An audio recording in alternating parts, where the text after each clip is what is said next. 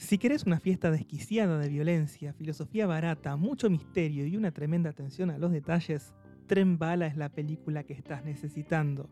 Mi nombre es Maxi Bessi y estás escuchando Volver al Cine. En Tren Bala, Brad Pitt es Ladybug, un desafortunado ladrón convencido de que debe encarar sus trabajos pacíficamente después de una tanda de misiones descarriladas por la mala suerte. Sin embargo, mantener la paz va a ser muy difícil, sobre todo porque su próxima misión lo va a poner el mismo tren que otros criminales provenientes de todos los rincones del mundo, a bordo del tren más veloz del planeta, y todos con intereses contrapuestos. Bajarse vivo de ahí va a ser muy difícil. Para empezar a tener una idea de lo que podemos esperar de este largometraje, tenés que saber que lo produce y lo dirige David Leitch. ¿Quién es este flaco? Es el director de películas que pueden haberte gustado, como por ejemplo John Wick, Deadpool 2, Atomic Blonde y Hobbs and Shaw esa que salió despedida directamente de Rápido y Furioso.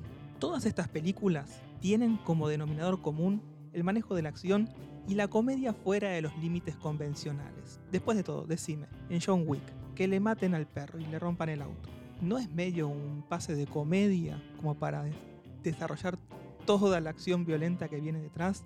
Bueno, Tren Bala está dentro de ese rango. Hay mucha comedia, muchísima acción de la buena, bastante misterio y muchísima atención a los detalles, a tal punto que en un momento dije, eso es un error de continuidad, a esa camisa le faltan unas gotas de sangre.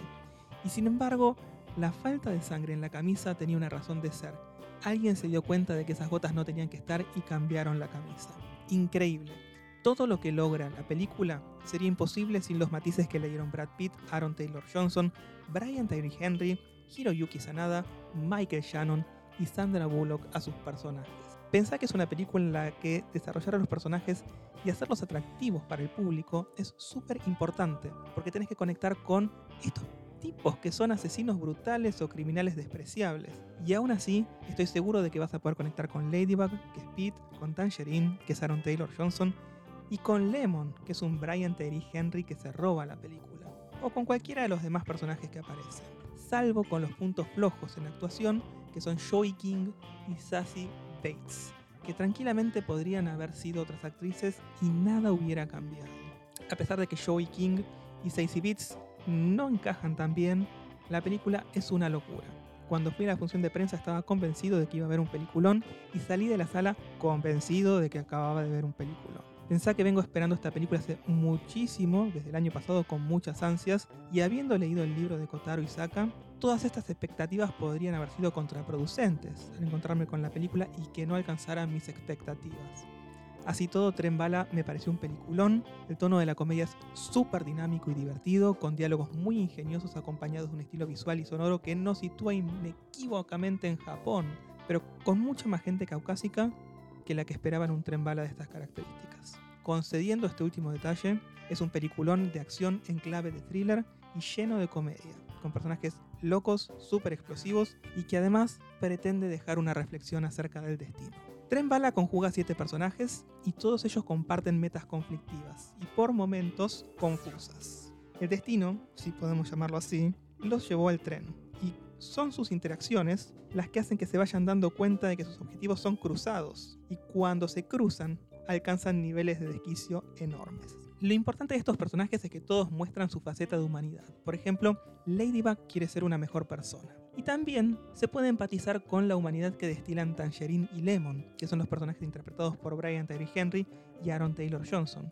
A ver, ellos tienen todo un despliegue de hermandad y preocupación del uno por el otro que los hace terriblemente humanos. Y inclusive el personaje de Brian Tyree Henry tiene como una especie de inocencia también a su alrededor. Tiene una, un aura de inocencia.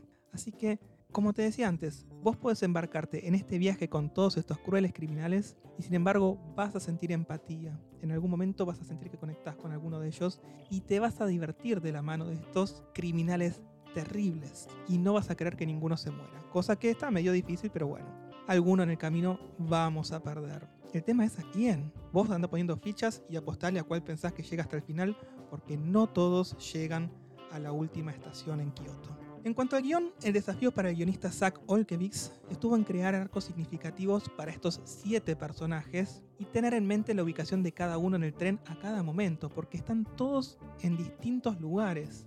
Había un montón de cosas pasando al mismo tiempo y en un momento el borrador del guion tenía un montón de marcas para garantizar que todo el mundo pudiera recordar la ubicación de toda esta gente y los detalles alrededor de ellos de tal manera que no hubiera errores de continuidad.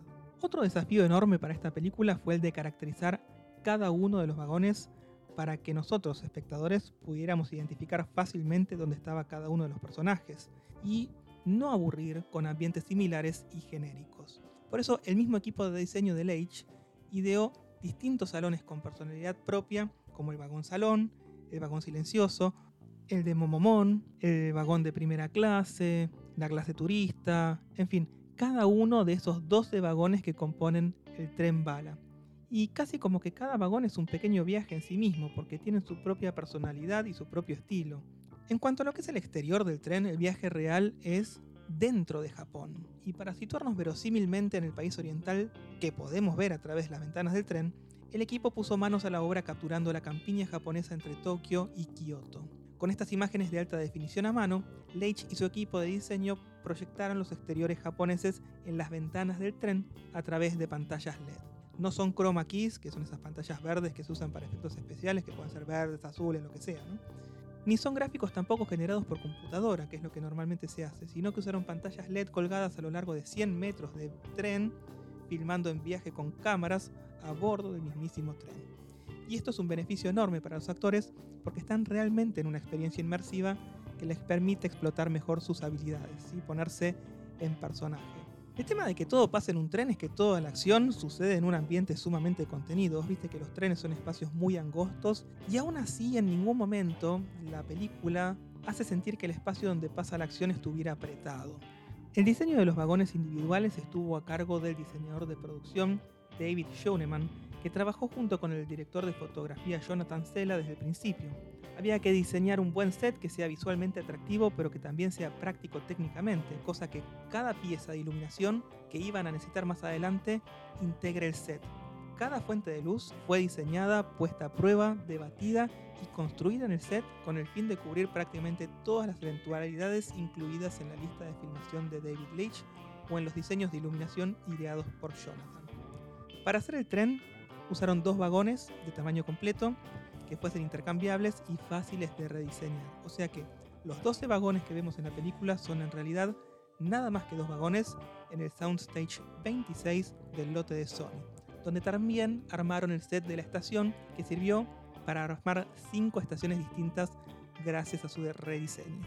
Para la estación de Tokio, en cambio, y todo lo que son los alrededores del principio de la película, usaron el centro de convenciones de Los Ángeles. Y eh, en el centro de Los Ángeles hubo una ciudad disfrazada para convertirse en una Tokio llena de carteles de neón, compuestos de comida y otros locales.